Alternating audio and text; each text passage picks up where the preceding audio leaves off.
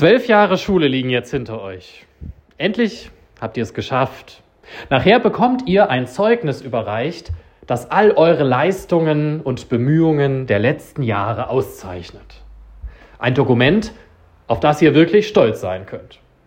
Und eine Zeit, auf die ihr dankbar zurückschauen könnt. Endlich habt ihr es geschafft. Aber spätestens morgen früh, wenn ihr mit ein bisschen Kopfschmerzen und Alkoholnachwirkungen vom Abiball aufwacht, werdet ihr euch in einer anderen Situation wiederfinden. Und vielleicht fragt sich der eine oder die andere dann, was mache ich denn jetzt? Morgen früh wird euch niemand mehr zwingen, aufzustehen, in die Schule zu gehen, irgendwelche Termine zu erledigen. Einen Vorgeschmack auf diese Situation von morgen früh habt ihr schon bei der Vorbereitung auf eure Abiturprüfungen erlebt. Da hattet ihr keinen Schulunterricht mehr, sondern musstet euch selbst motivieren, euch selbst vorbereiten auf die gewählten Prüfungen. Morgen früh, da wird diese Erfahrung noch mal viel intensiver aufscheinen. Jetzt ist es nicht nur die Motivation, die ihr selbst aufbringen müsst. Jetzt müsst ihr euch sogar selbst ein Ziel, ein Zwischenziel auf eurer Laufbahn des Lebens aussuchen. Vorher war das Abitur euer gemeinsames Ziel, zu dem ihr gemeinsam als Jahrgang unterwegs wart.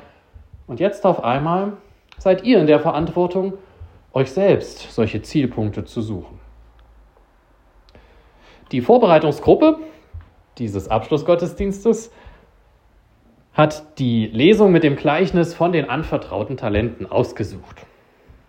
Egal, ob ihr christlich sozialisiert seid oder nicht, egal, ob dieser Text aus der Bibel für euch eine besondere Bedeutung hat oder schlichtweg ein Literaturzeugnis vergangener Zeiten darstellt, egal wie er dazu steht, diese Erfahrung, dass Menschen verschiedene Talente anvertraut bekommen haben, ist allgemein menschlich, religionsübergreifend.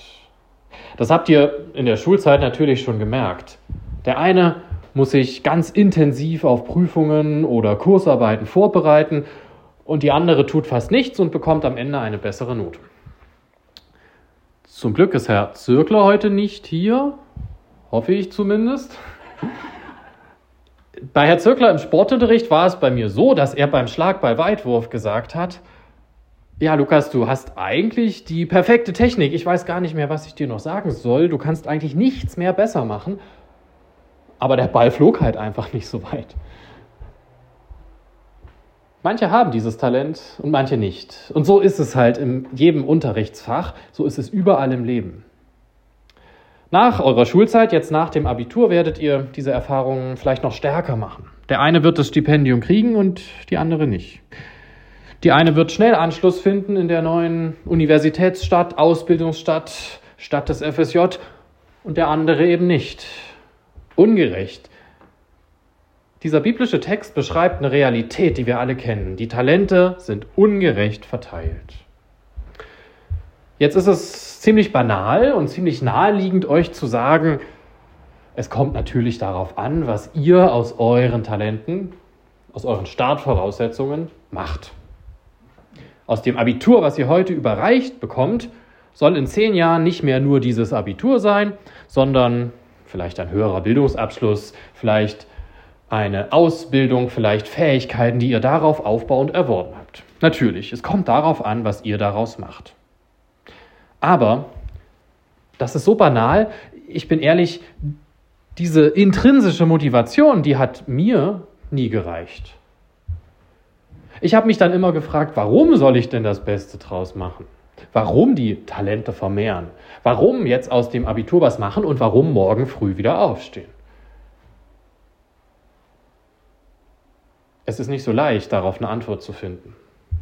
Aber es wird eure Aufgabe sein, in den kommenden Jahren, Jahrzehnten, vielleicht bis zu eurem Lebensende, eine Antwort auf diese Frage zu suchen und vielleicht auch zu finden.